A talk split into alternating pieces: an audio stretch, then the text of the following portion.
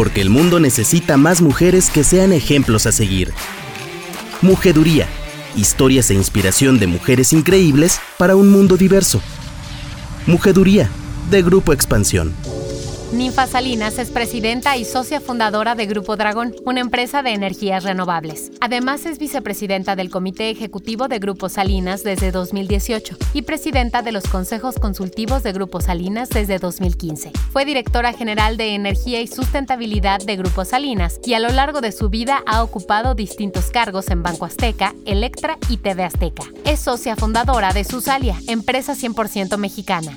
Además, entre 2009 y 2018 fue diputada federal y senadora de la República. Es licenciada en Mercadotecnia y maestra en Sustentabilidad y Administración del Medio Ambiente por la Universidad de Harvard.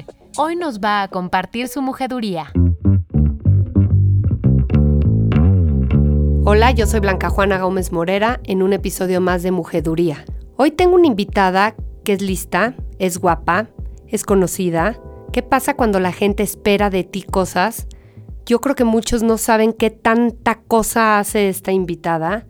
Es una mujer multifacética con mucha energía, muy buen balance, pero pues ya mejor no les presumo y platicamos. Has tenido muchos puestos. Cualquiera diría, ¿por qué no estás más cómoda en tu posición? Ya tienes una chamba. Ah, no, hay que ser empresaria y hay que fundar con una amiga y hay que meterte en hoteles. Haces mucho, ninfa. Sabes que siempre he sido muy inquieta. Me encanta, o sea, yo veo el mundo como esta gran oportunidad de, conocer, de, incidir en las cosas que te gustan. Y entonces no tengo llenadera, me encanta eso eh, de poder perseguir una idea, ver un proyecto, enamorarte de él. Y yo creo que el corazón es infinito, no sé si a ti te pasa, el corazón siempre tiene un cachito para más. Y sobre todo más en este México que está lleno de oportunidades y en donde eh, pues nos ofrece tanto. Así que ahí voy con la ola. ¿Qué te prende más? ¿Tu parte de emprendedora, porque todo el tiempo traes ideas nuevas, o tu parte de ejecutiva, siendo parte de un conglomerado tan enorme, pues con tantos vericuetos que tiene una empresa? Las dos tienen su cachito en mi corazón. Claro que en todo hay pros y contras. Em, las dos me han enseñado diferentes cosas. Eh, es increíble que la verdad uno va descubriendo partes de sí misma que, que, de las cuales no estabas consciente, y no, no, no, las percibías. Em, en diferentes circunstancias y claro, pues los conglomerados siempre están llenos, digamos, de esta estructura eh, pues ya muy definida en donde las cosas siempre son pues, de, una forma, de una forma, con, con, decisiones más complejas, involucran muchas personas. Em, eh, también hay grandes maestros, ¿no? Y y hay grandes oportunidades eh, para aprender, hay grandes oportunidades también para, para rebasar los retos de, sobre todo del, del, del, estable, del, status quo. Sí, el status quo. A ver, dame una lección de empresa, de ser parte de una empresa y meterte a un sistema, etcétera, y dame una lección del emprendedurismo. Pues mira, yo te diría que la lección de una empresa, yo, yo, yo siempre he pensado que eh, la que no está tomando decisiones activamente, le comen su lunch. Entonces... Le comen su lunch, me encantó. Hay que, hay que estar siempre, eh, siempre pendiente de que todo es una decisión en cualquier momento. Si lo dejas de hacer... Todo es una decisión. Venga. si lo dejas de hacer, eh, o sea, alguien más allá afuera lo está haciendo. México es un país sumamente competitivo, tiene un mercado realmente muy capaz. Eso nos hace bien a todos y nos forza eh, a estar completamente alertas y redefiniéndonos todo el tiempo. Incómodos, incómodos para bien. En el status quo. Ok, entonces eso, lección de empresa, ahora sí que cuídate las espaldas en el buen sentido, para estar pendiente de crecer, etcétera. ¿Y lección de emprendedurismo? Yo creo que el, la, principal lección de emprendedurismo sería eh, el riesgo es un aliado. El riesgo siempre lo tienes que ver como parte de la vida, no puede ser un detractor. ¿No? Tiene que ser em, parte de las, de las premisas y las variables que están dentro de tu vida, hay que saber manejarlo, hay que saber administrarlo, pero siempre tienes que estar con él, siempre, todos Gran los tema, ¿eh? Porque se dice por ahí que las mujeres somos buenas en muchas cosas, no necesariamente tan buenas para tomar riesgos, ¿no es tu caso entonces? ¿Sabes qué pasa? Que yo creo que eh, de manera natural la sociedad nos enseña que ponernos en riesgo eh, a veces, eh, pues siempre las posibilidades son, te, te, puede salir mal, para qué lo haces, mira qué bien estás.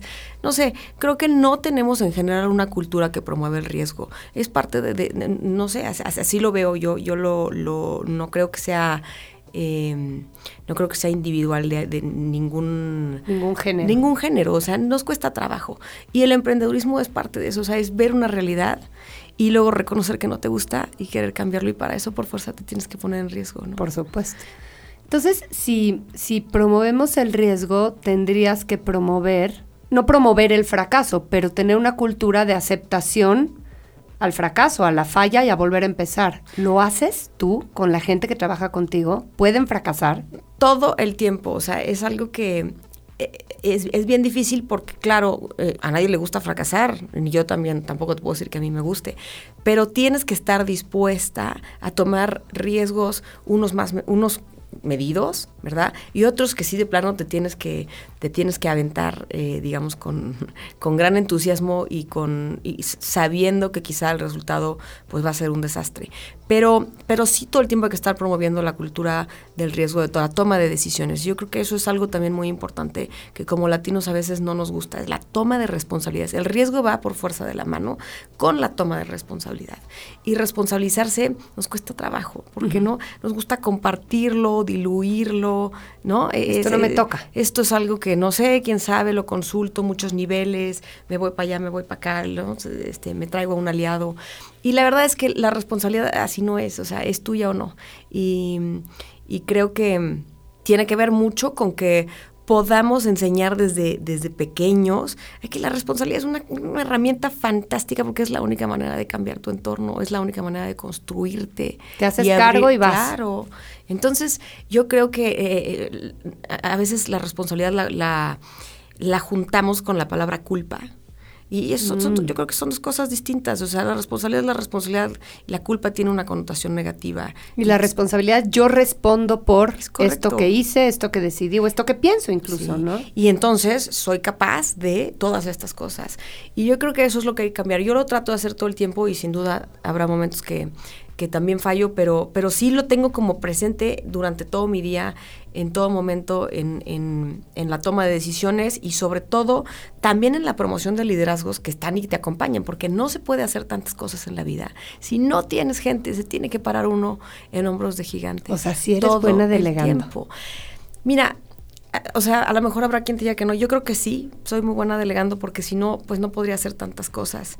Seguramente también tengo áreas de oportunidad, pero sí estoy muy consciente de que uno tiene que tener gente mejor que tú. Porque, número uno, que me generen debate, que me cuestionen, em, que me puedan sumar en algo que yo no veo y sobre todo que yo pueda aprender de ellos. Y creo que esos son los mejores equipos. Y luego, o sea, creo que una de las limitantes más importantes en México a veces es precisamente encontrar este capital humano, este talento que... Eh, tenga este perfil que acabamos de describir, que tenga estos valores, eh, que, puedan estar en comunión con los proyectos que yo percibo, ¿no? No digo que no haya gente, yo creo que en México hay mucho talento, pero no necesariamente eh, encaminado o enfilado a, pues, este tipo de Es que son, estás también describiendo habilidades muy personales, de como mucho desarrollo del, del propio ser. Y yo sospecho, por cosas que dices, eh, tú das ponencias, emprendes mil cosas, llevas muchas responsabilidades, sospecho que tienes mucho trabajo personal. Tú. Mira, yo creo que eso es a lo que más tiempo le dedico. Todo el tiempo estoy trabajando en mí porque al final, pues la que más se limita es uno misma.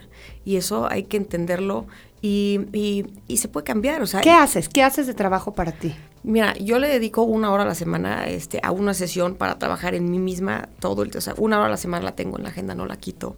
Es muy importante. ¿A qué hora es? ¿En la mañana? Sí, tempranito, porque es donde, donde tengo más claridad. No Dice, ¿no? Who gets the morning gets the day. Sí.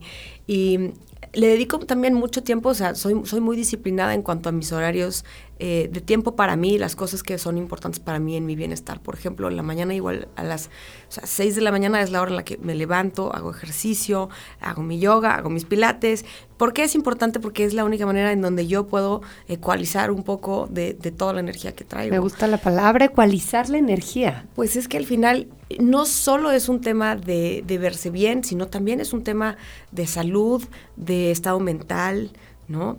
Y de, y de administración de, de, lo que uno trae, sus emociones, sus energías. Es un momento bien padre porque además estoy todo el tiempo pensando en mí, en mis proyectos, en qué necesito, cuáles son mis prioridades, por qué estoy haciendo esto. Uh -huh. y, y, todo, el, o sea, lo, lo, lo padre de, del asunto es que siempre la, me hago la misma pregunta 150 veces y luego la respondo de otras 150 maneras diferentes. No tienes que encontrar la respuesta de un día a otro. El, el tema es estarte llevando a ese estado de pregunta, pregunta, pregunta. Y luego te vas sintiendo de repente más cómoda, más cómoda, más cómoda. Y se va manifestando de manera natural algo que eh, se, ya se, se, vuelve como la respuesta que no, no, no, no necesariamente viene en, en, en, la forma y no te la dan peladita y en Sí, la no boca. sabes cuándo cosechas ese trabajo, pero lo cosechas. Entonces el chiste es siempre estar cuestionándote y siempre estar preguntándote. Y por eso te digo, pues yo estoy llena de curiosidad incluso de mí misma y de las cosas que... Eh, el otro día me preguntaba una persona que quiero mucho, me decía, oye, ¿estás haciendo lo que verdaderamente te apasiona? Porque eh, luego veo que hay ciertas cosas que, que, no, que no, no, te mueven tanto. Y es cierto, luego uno se va llenando de cosas que en su momento fueron hermosas y luego, pues hoy, hoy no tanto. Entonces, ya cumplieron su objetivo y igual y ya hay que desechar, ¿no?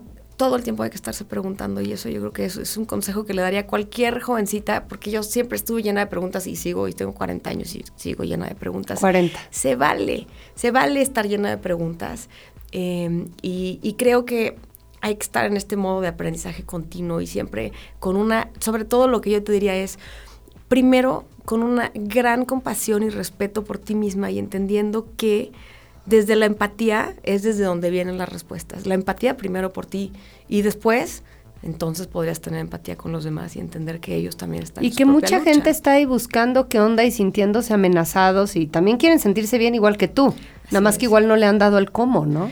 Así es, o sea, yo creo que todos estamos en eso, en todos estamos en, de alguna manera tratando de, encontrar nuestro lugar en la vida, de sobresalir, de que nos vaya bien en los negocios o en el trabajo, de, de construir un hogar con armonía, eh, en fin, cada quien tendrá sus prioridades, pero, pero siempre es importante, eh, creo que regresar a, a yo, quién soy, por qué me gusto, no me gusto. Y, y, y, todos los días tenemos una intimidad todos los días de que tenemos tú sí sabes quién eres. Una oportunidad de cambiar. Claro. ¿no? Y bien. también se vale evolucionar. Entonces por también supuesto. lo que pasa después es que uno no es igual. Eh, cuando tiene 20 y 25 y luego 30 y luego 40, eh, se vale, ¿no? Y Oye, yo tengo una amiga que me decía mucho, pero ¿cómo dices eso ahora tú? Si antes decías lo contrario. Le digo, como decía mi mamá, pues te desdices y ya. Claro. Te desdices, decías una cosa, ahora te desdices, porque claro que vas evolucionando. Se vale y claro estar que lo que piensas hoy ya sí. no lo piensas mañana. Y se vale decir, pues sí, eso lo pensé y a la mera hora me equivoqué. O, ¿qué crees? Ya cambié de opinión porque tengo información que complementa el punto de vista, ¿no? Por supuesto. Eh, ¿Cómo has vivido el estigma de yo tengo un apellido que pesa, soy parte de una familia muy poderosa en México que hace mucho, donde puedes incidir, como dices tú, pero eso es cómo me paro ante soy la hija de, ¿eso da inseguridad o da seguridad? Cuéntame esa experiencia.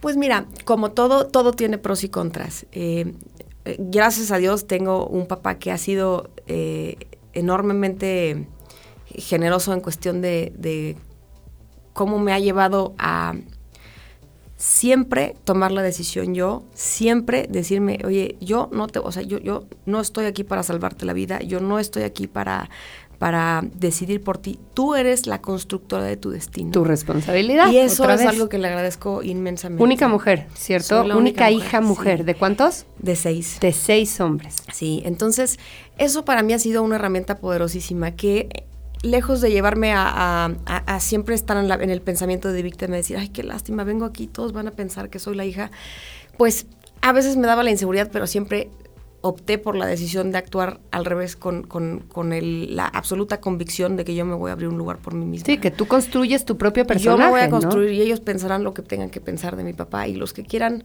pensar eso, pues eh, también no, hay, que, hay que enfocarse en lo que uno puede, en lo que uno puede. Y lo que piensen los demás es problema de los es problema de los demás. Entonces, eso me ha funcionado muy bien porque entonces siento que me he generado espacios en donde tarde que temprano la gente termina por verme.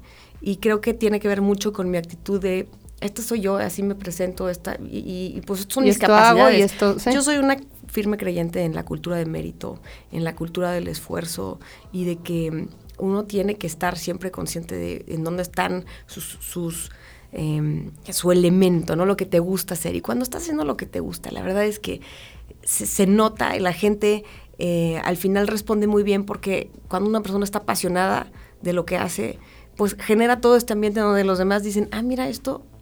¿Y cuál es tu elemento? Pues mira, mi elemento creo que tiene que ver con, con dos cosas. O sea, tiene que ver uno con que yo soy una... Me encantan las personas. La gente. Soy muy buena para... Creo que me gusta comunicar, entonces me gusta hablar de ideas, entonces me gusta que estas ideas se vuelvan parte de la agenda. Entonces es el segundo elemento, o sea, me encanta poder cambiar eh, la agenda de lo que está sucediendo a mi alrededor. ¿Te gusta incidir? Me gusta incidir. Y te gusta la gente y clavarte en la gente. Así es llevas los consejos del grupo. Así es. 20 consejos. Sí. Gente muy importante en consejos que toman decisiones muy importantes para el país, no solo para la empresa. Porque el ¿Cuántos empleados son en Grupo Salinas? 110 mil. O sea, eso es un mundo en este país, de todos los niveles. Sí. Y como en, en muchas industrias distintas, ¿cómo llevas, o sea, ¿qué, qué, qué quiere decir llevar los consejos de Grupo Salinas? Pues mira, o sea, creo que lo primero es es construir una comunidad.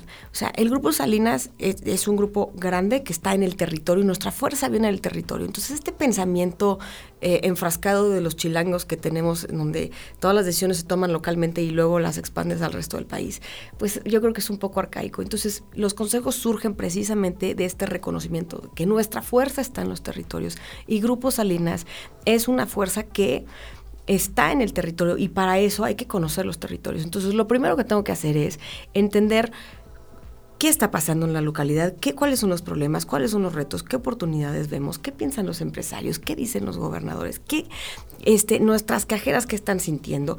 En fin, entonces yo creo que es todo un proyecto integral de poder tener un pulso cercano que nos permita tomar decisiones informadas y que nos permita ser parte de la solución en la construcción de esta agenda local.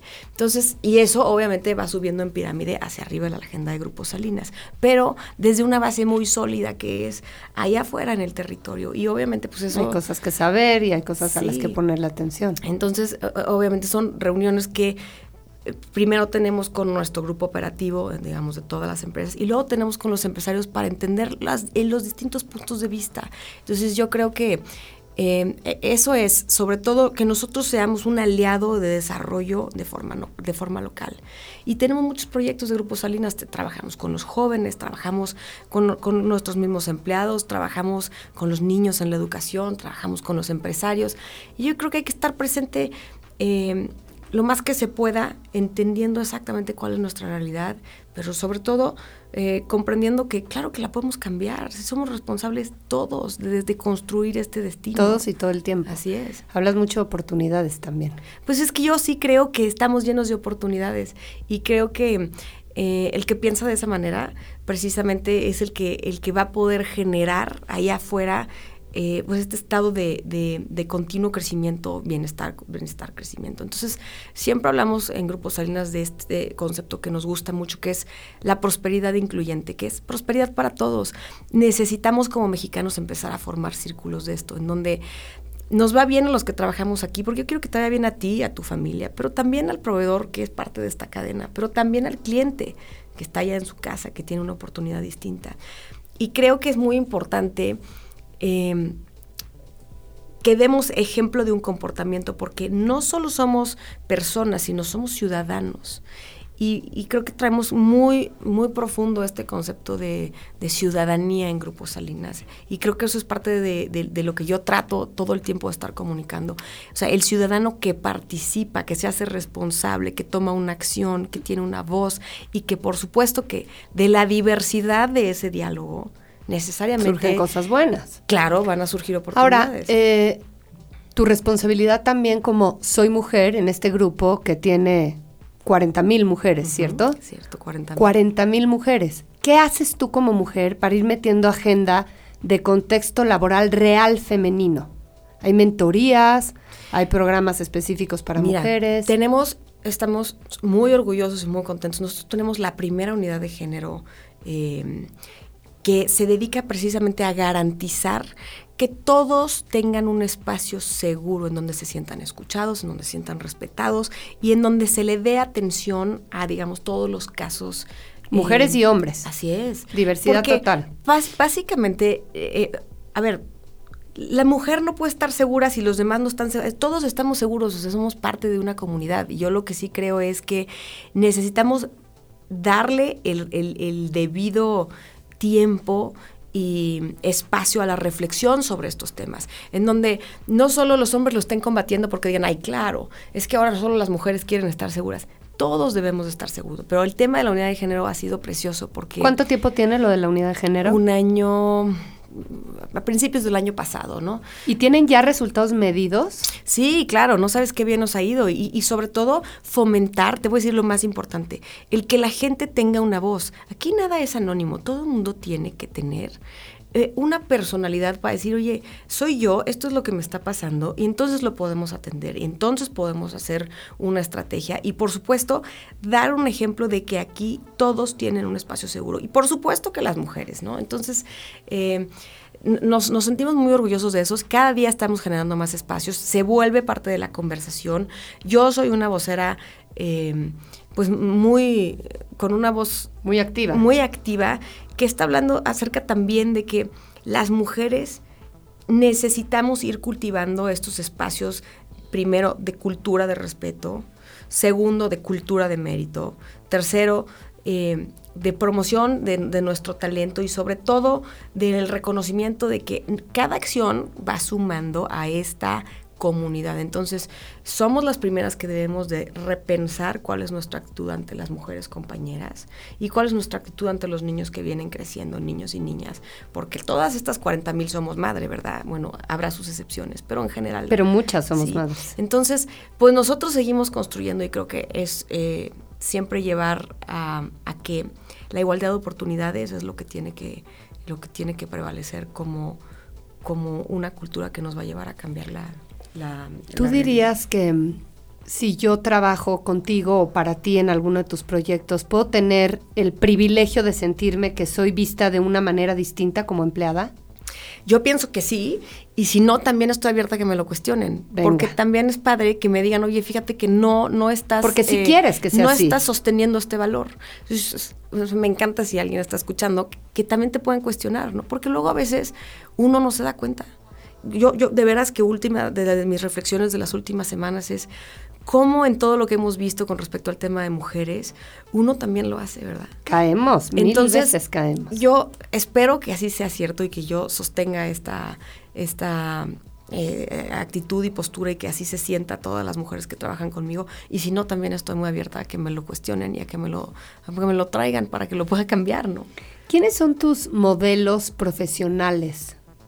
profesionistas de mujeres que digas o que hayas dicho yo quiero ser así o no los tuviste y tuviste que tú ponerte como la verdad es que no los tuve o sea me, han hecho esa pregunta frecuentemente y luego aquí uno está inventando este ¿no? o sea voy a pensar en el personaje que más me guste y la verdad es que no te quiero mentir yo no lo tuve. En tu familia no hay estas mujeres. Te voy a decir lo que yo tuve. Yo tengo eh, unas abuelas tengo dos abuelas excepcionales que ellas en su, en su nicho pudieron encontrar la manera de, aunque no le llaman trabajo, tuvieron una pasión tan grande que se volvieron expertas en el tema. Eh, hoy, ya sabes, hablan, dan ponencias, dan conferencias y tal, sin llamarle trabajo. ¿Cuáles son temas? ¿Cuáles son esos Entonces, Mi abuela es experta en jardinería. Fíjate. ¿No? Y, y esa es mi abuela, digamos, del lado Salinas. Y ella es, es, una mujer extraordinaria porque sin entrar en esa competencia, y yo creo que, bueno, a su manera ella lo hizo, sin estar, digamos, en esta eh, constante pleito sobre si el trabajo de la mujer o si no, si ella tiene permitidas ciertas cosas. Eh, pues lo, lo, llevó a eso y, y desarrolla su pasión de manera excelente. Hoy en día mi abuelo la acompaña, va de viaje con ella, ella es la, la digamos, la protagonista de todo este conocimiento y digamos toda esta capacidad de promover una pasión y por eso hablábamos del elemento desde el principio. Es que eso es un, es un role model, no es profesionista tal cual, pero por supuesto que es alguien que pone toda su pasión en eso que le apasiona. Sí. Y eso es lo que le, eso es lo que le tenemos que enseñar a estas chiquillas. O sea, uno tiene que ser tiene que ser capaz de ir a perseguir eh, esta inquietud, esta pasión, llevarla hasta el límite y siempre más y siempre más. Y yo creo que hoy en día hay tantas herramientas en cuestión de, tecnología y, de cómo nos acerca con diferentes mundos que pues sin duda las posibilidades son enormes y por supuesto queda mucho que hacer. ¿no? ¿Encuentras cosas quizás sutiles en tu caso, obviamente por la posición que, ocupas, por quién eres en este grupo Salinas, pero encuentras cosas sutiles de machismo, encuentras que la gente a lo mejor te da el avión, pero te tira loca, no te escucha, no te ve. Sí, yo creo que nos ha pasado a todas, o sea, sería, sería muy deshonesto mi parte decir que no. Creo que eh, otra vez, es parte de la cultura. Sí creo que pertenezco a un, grupo que está bastante progresista, está tratando de cambiar, pero siempre hay, siempre hay, porque todos vivimos eh, eh, pues educados de cierta manera. digo que a mí a mí misma me cuesta trabajo. Yo a veces me encuentro haciendo este tipo de comportamientos. ¿Cómo no? Y, y, pues claro, los he vivido de muchas maneras, unas más agresivas que otras. Lo he vivido eh, eh, en la política muy intensamente. en todos lados, ¿no? Se vive. Pero otra vez, yo siempre he tenido la actitud de que lo que no puedes cambiar, ¿para qué te preocupas? Mejor uno hay que buscar para adelante. Y, estar en esta posición de víctima tampoco creo que sea muy constructivo. Creo que hay que alzar la voz, sin duda. Creo que hay que hacer eh, siempre un recuento de cómo me estoy portando yo y cómo estoy promoviendo este comportamiento. Pero pues al final hay que seguir para adelante y abrirse camino. Y nos toca vivir en este momento también, ¿no? Con todo lo malo que tiene, pero todo lo bueno que vamos conquistando. Así es. Cuéntame de la disciplina importantísima en tu vida, ¿cierto? Importantísima. Ahí sí creo que no hay yo, yo diría, no hay nada que se pueda alcanzar si uno no tiene disciplina. O sea, tus hijos los traes, pero... ¿Sabes qué pasa? A mí me educaron así y yo veo el gran valor de que hoy, eh, eh, el, el, que uno se pueda poner un límite. O sea, el, el, tema del autocontrol es tan importante. En todo sentido, me refiero a que si tú quieres perseguir algo, pues, de manera natural, tu cuerpo dice, estoy cansado, ya no quiero, ya no puedo, me siento mal. ¿Sí me explico? Uno empieza a hacer todo eso. Si a eso además le, le, le sumas la desorganización de tiempo, pues encuentras que el, que el día no tiene tantas horas en realidad. Entonces, la disciplina nos sirve precisamente para poder enfocarnos en, ahorita estoy en esto, esto es lo que quiero hacer, este es el tiempo que le voy a dedicar. Ay, el foco, qué, qué difícil hoy en día. Muy porque estás todo el tiempo distraída. ¿No? Entonces, para mí es importantísimo y, creo que eh, es, un, es, un, valor fundamental que, que, hay que enseñar, porque cada día lo que vemos más es, es una, una, laxitud con respecto a eh, las cosas que son importantes, las cosas que son prioritarias y sobre todo lo que, lo que deseo. Y ese deseo está padrísimo, está padre que en la adolescencia pues uno va persiguiendo eh, pues, de manera mucho más errática ciertas cosas que te entretienen. Y vamos, empecé diciéndote que yo soy muy curiosa. Se puede todo, pero sí tienes que tener un orden y una disciplina, porque el que no la tiene difícilmente va a poder llegar a al potencial, a desarrollar ese potencial, ¿no? Te vas a distraer rápidamente o se te va a cruzar un dolor, un achaque. Un placer más inmediato. Un placer más inmediato, ¿no? Y entonces, pues hay y, que y creo que primo hermano de la disciplina es el medir. Sí. El Porque todo lo que no se mide no se cumple. Entonces es muy fácil, ¿no? Cuando dices, yo voy para allá, pero no sabes exactamente a dónde. Entonces, todo lo que no se mide no se cumple. Y si tú no eres capaz de autoevaluarte y decir, bueno, estaba aquí, voy para acá, en esto ¿sí me explico? Y, luego dicen, hay cosas intangibles. Sí hay cosas intangibles, pero ni tanto. Casi todo se puede medir. Casi todo se puede medir, ¿no? Mides, te mides a ti misma y mides a los demás, mides a quienes trabajan contigo. Sin duda, o sea. Y eso da certeza, ¿no? O sea, como empleado se agradece que te midan.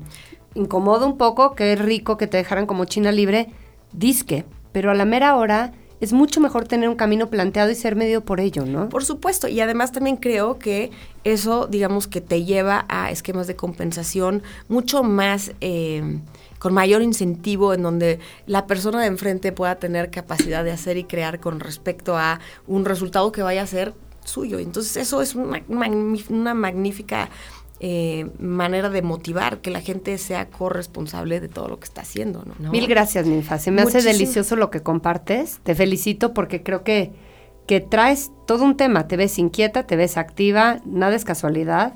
Sí se me hace que va a estar divertido trabajar contigo, hombres y mujeres, y retador. Pero bien, mil gracias. Muchas gracias por invitarme. ¿eh? ¿Quieres compartirnos tus redes sociales? ¿En qué red social estás sobre todo y cómo te llamas? ¿Cómo apareces? Bueno, arroba ninfasalinas, en, ya saben, lo, Instagram, Facebook y Twitter. Twitter. Bueno, pues ahí si tienen curiosidad un poquito más de saber quién De lo que estás haciendo y diciendo, que es bastante. Muchas gracias. Gracias a ti. ¿Extrañas muchísimo salir de casa? ¿Te acabaste todas las películas y series disponibles desde tu sillón? Si quieres vivir una experiencia cinematográfica con toda la seguridad para ti y tu familia, ven al Autocinema Santa Fe y disfruta de algunos de los mejores clásicos del cine en un formato único, moderno y entretenido. Conoce la cartelera y adquiere tus boletos en boletia.com. Autocinema Santa Fe. ¡Te esperamos!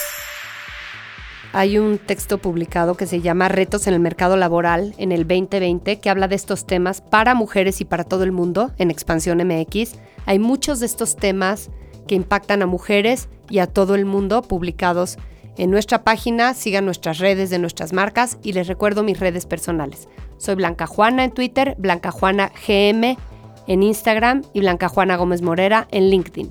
Muchas gracias porque el mundo necesita más mujeres que sean ejemplos a seguir. Mujeduría, historias e inspiración de mujeres increíbles para un mundo diverso. Mujeduría, de Grupo Expansión.